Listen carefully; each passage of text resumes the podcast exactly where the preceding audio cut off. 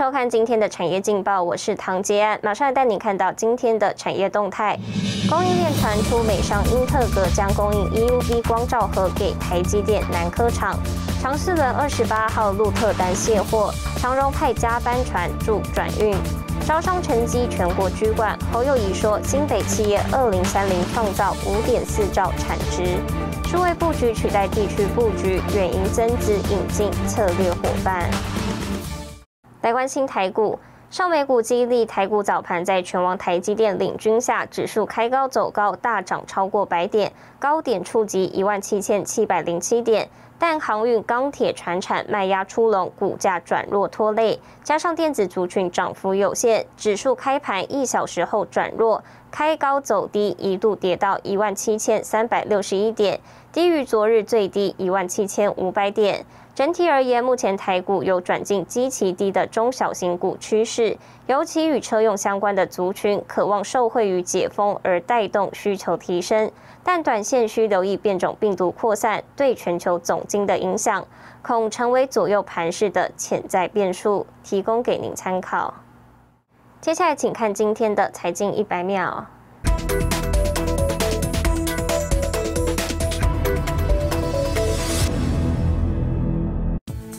美国商务部长雷蒙多近日接受外媒采访，表示他们开始看到全球晶片短缺有所缓解，晶片制造商也承诺为汽车公司生产更多车用晶片。日本产经新闻报道，日本关西地区拥有众多电子零件制造商，中国市场占出口比重四分之一，是日本与中国市场贸易最紧密的地区。但因美中经贸冲突日益升高，导致日本出口中国的半导体等重要电子零件下滑。自去年九月后，每月均呈现减少百分之十到百分之三十。报道说，日本关西地区部分企业开始思考将生产基地转移台湾。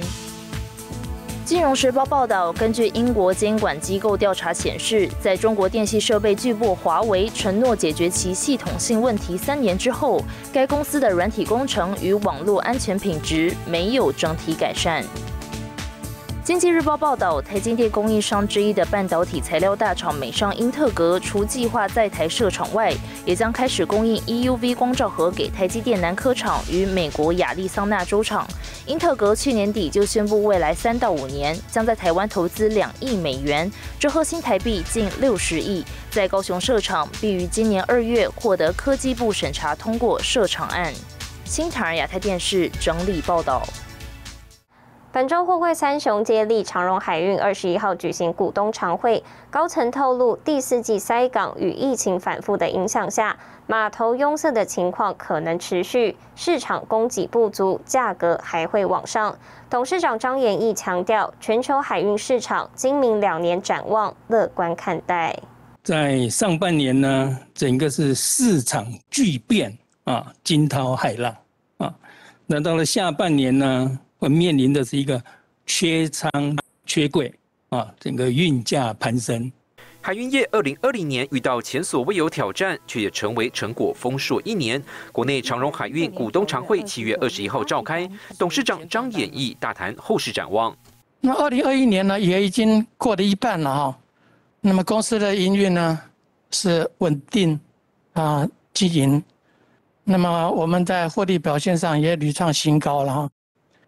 那么，对于今明两年的展望呢，我们是乐观看待。货柜三雄纷纷释放利多，杨明透露，今年供需缺口增加下，高运价恐怕回不去。万海估计缺柜缺仓持续，下半年审慎乐观。长隆方面预估，第四季塞港疫情反复影响下，码头拥塞可能未必疏解，运价还会上扬。今年上半年是否极泰来获利倍增，下半年需求未歇，稳步前行。未来两年海运业市况乐观。长荣方面执行船队太旧换新，去年新增十艘新船，货柜数量拉高百分之五，今年共有三十三艘新船交付，运量成长百分之十八。未来三年半合计还有四十二艘新船，合计五十五万 T 运能加入舰队。那同时针对缺柜的部分呢，那本公司也在二零二零年呢增加了十五万 T 左右的一个柜量啊，那比我们正常的配柜呢。大概多了将近十万 T 啊，那约多了五个 percent，所以新增柜量也缓和了本公司缺柜的压力。我会密切的关注市场的脉动与走向，来随时调整我们的策略。因应各国环保法规，新船型搭载混合脱硫装置，优化营运成本。截至五月份，长荣每股 EPS 预估已经超过十二块钱，等于上半年获利一点五个股本。不过市场也出现获利了结卖压，长荣股价盘中由红翻黑，下跌超过百分之三。新唐人亚太电视林玉堂、沈维彤，台湾台北报道。带您看到今天的国际重要财经报纸信息。彭博社：疫情未减，苹果居家办公暂定延后至十月。金融时报：贝佐斯周二搭乘太空船星谢波德号展开十一分钟太空圆梦之旅。华尔街日报：美洲检察长将发布类鸦片药物诉讼和解，包括交生等三大药商传将支付两百六十亿美元。日本产经新闻：日本三大经济团体领袖都将缺席奥运开幕式。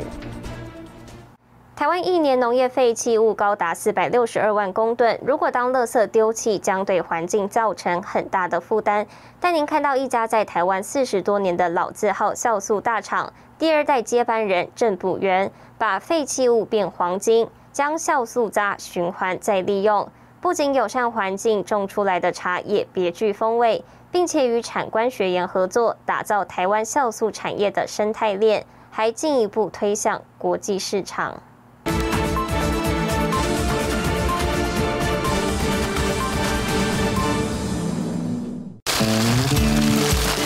茶农细心施肥，用酵素发酵后的果渣作为肥料，使茶树充分吸收酵素肥中的养分，把酵素渣变黄金，循环再利用，是台湾酵素大厂第二代接班人郑普元友善环境的做法。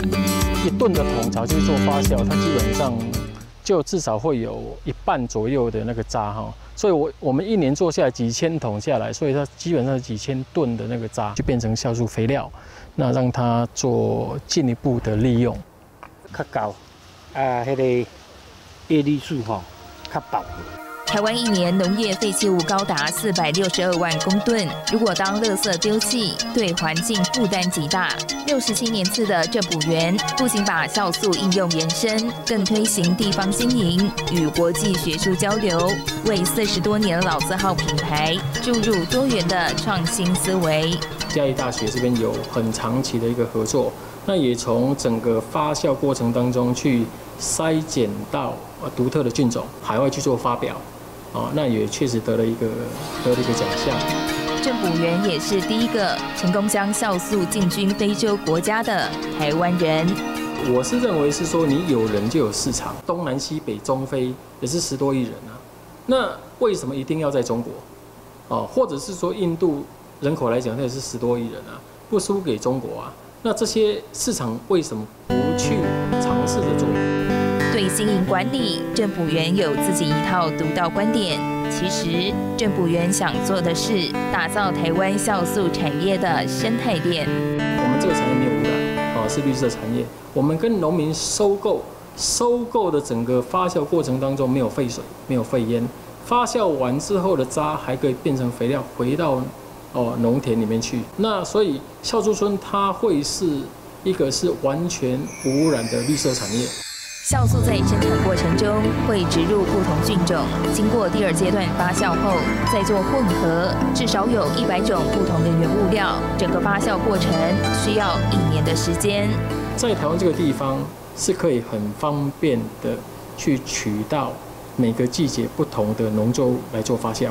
那这些农作物就是酵素制作很重要的原料。台湾农作物产丰饶，是领先全球的优势。政府员更秉持家训真诚的精神，对生产严格把关。我们家训是真诚啊，所以必须把产品做好，不是乱做的，不是乱来。比方说市场上都会有一些，比方说黑心产品，哦，那至少你在产品的把关上必须是真材实料，啊，真的按规范去做的。那我们这个产业也不能是对环境有伤害的。四十年前，郑补元的父亲，第一代创办人郑金正，到日本学习酵素工艺后，在台湾延续扎根，四十年后，第二代接班人郑补元传承复兴酵素工艺，布局全球，拓展国际市场。看到明天七月二十二号星期四有哪些重要的财经活动？美国公布上周初领失业金人数，英特尔公布财报，主计总处发布六月失业率，远传英业达举办股东会。谢谢您收看今天的产业劲报，我是唐吉安，我们明天再见。